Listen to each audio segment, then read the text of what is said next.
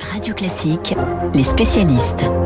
Il est 7h39 sur Radio Classique. Les spécialistes François Geffrier pour l'économie et David David Doucan pour la politique, rédacteur en chef du service politique du Parisien. David Éric Zemmour était hier l'invité du mouvement conservateur. Hein, c'est le nouveau nom euh, de Sens commun, le courant politique créé à la suite de la manif pour tous.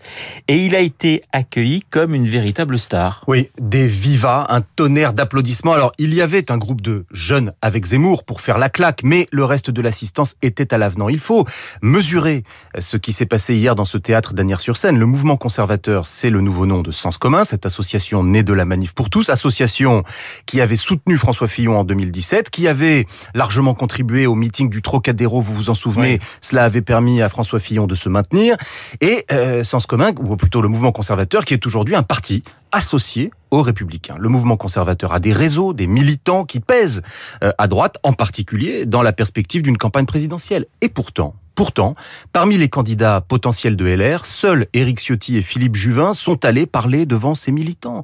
Michel Barnier n'a pas répondu à l'invitation. Valérie Pécresse, qui devait envoyer un message enregistré en vidéo, y a finalement renoncé. Et Xavier Bertrand n'était euh, même pas invité. Zemmour en profite. Cette partie de la droite la plus conservatrice, il veut en faire sa clientèle. La salle s'enthousiasmait euh, hier lorsqu'il accusait LR d'avoir, je cite, trahi et de ne plus être en capacité de défendre l'identité française. Alors tout cela ne veut pas dire pour autant, David, qu'il sera finalement candidat. C'est vrai, mais ce qui est certain, c'est qu'il a un projet politique. Il n'en fait pas mystère d'ailleurs, il l'a dit fin août dans le Vaucluse. Il veut faire l'union des droites, c'est-à-dire bâtir un pont entre un électorat conservateur et celui du Rassemblement national. Voilà son projet, c'est très clair. La seule question, c'est quand.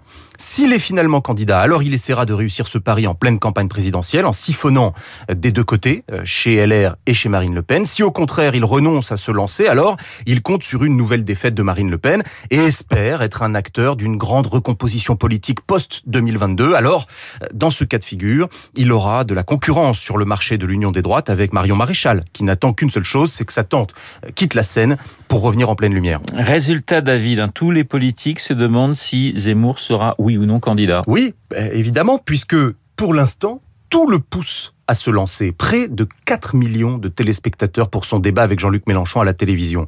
Une classe politique euh, contrainte de réagir à chacun de ses faits et gestes. Hier, euh, par exemple, François Bayrou a fustigé la proposition d'Éric Zemmour d'interdire les prénoms qu'il qualifie de non français. Anne Hidalgo a fait de même. Christian Jacob ne peut plus faire une radio ou une télévision sans qu'on lui demande de se positionner sur le phénomène Zemmour, etc., etc. Donc, on peut se perdre en conjecture, c'est vrai, sur la décision qu'il aura à prendre, mais on ne peut pas douter du fait que s'il vend autant de livres, s'il déclenche autant d'audience, si la classe politique choisit de lui répondre, c'est parce que les thèmes qu'il porte trouvent une résonance dans l'opinion. Une part importante de nos concitoyens ressent une inquiétude identitaire, elle existe. Ceux qui la nient ont des œillères. Donc la question maintenant, c'est qui qui saura répondre à cette inquiétude Merci David, inquiétude identitaire, mais aussi ce matin, inquiétude sur le pouvoir d'achat des Français. François, François Geffrier, les prix de l'énergie flambent, gaz, électricité, essence, mais, mais, Bruno Le Maire, le ministre de l'économie, aurait trouvé la solution miracle. Oui, alors il n'est pas du tout content. Hein. Pas content du tout, Bruno Le Maire. Et il le dit très fort, c'est totalement aberrant ce qui se passe. Nous, en France, on s'approvisionne en électricité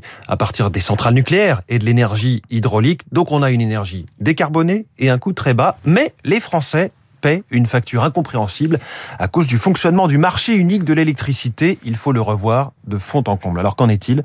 En effet, les prix de l'électricité en Europe sont largement déterminés par le prix du gaz pour plusieurs raisons, notamment parce que les centrales d'électricité fonctionnant au gaz, eh bien c'est 20% du mix euh, de l'Union européenne. Or, les tarifs du gaz euh, sur les marchés internationaux, ils ont quadruplé en six mois. Il y a la reprise mondiale, il y a un redémarrage plus lent de l'offre que de la demande, et il y a une hausse du coût des compensations carbone. Tout ça, ça fait que c'est beaucoup plus cher à produire.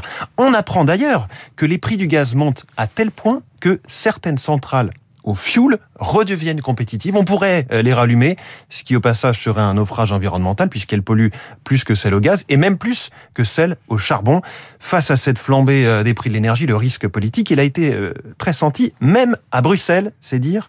La Commission nous sort une boîte à outils autorisant les États à prendre certaines mesures pour faire baisser la facture, réduire des taxes ou verser directement des, aides aux foyers les, moins aisés. Alors le ministre français de l'économie s'en prend donc à l'Europe. C'est un peu facile pour vous quand même, François Oui, là, ça nous arrange. Parce qu'aujourd'hui, avec nos nombreuses centrales pas toutes récentes, mais qui fonctionnent, on produit pour plutôt peu cher. Au passage, ça fait toujours plaisir de, de donner une petite leçon indirectement à l'Allemagne, qui a fait le choix de sortir du nucléaire et donc pour le moment de polluer plus avec ses centrales à charbon.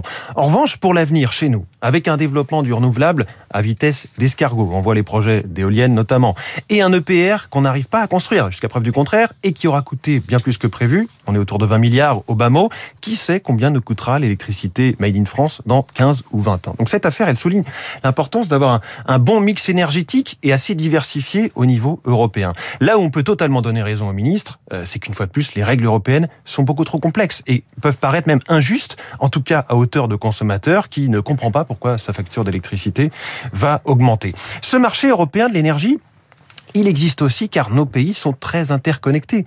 Bruno Le Maire voudrait-il que les Français payent uniquement en fonction de l'électricité made in France? Bah Dans ce cas-là, un, est-ce qu'on arrête d'exporter? Et deux, le jour où une grosse centrale nucléaire française a un souci et doit être mise en pause, est-ce qu'on arrête de compter sur la solidarité? En attendant, le FC Que Choisir a fait ses petits calculs. La hausse annuelle serait de 150 euros pour les foyers qui se chauffent à l'électricité façon de dire au gouvernement que les 100 euros du chèque énergie pour 6 millions de foyers, c'est déjà trop peu.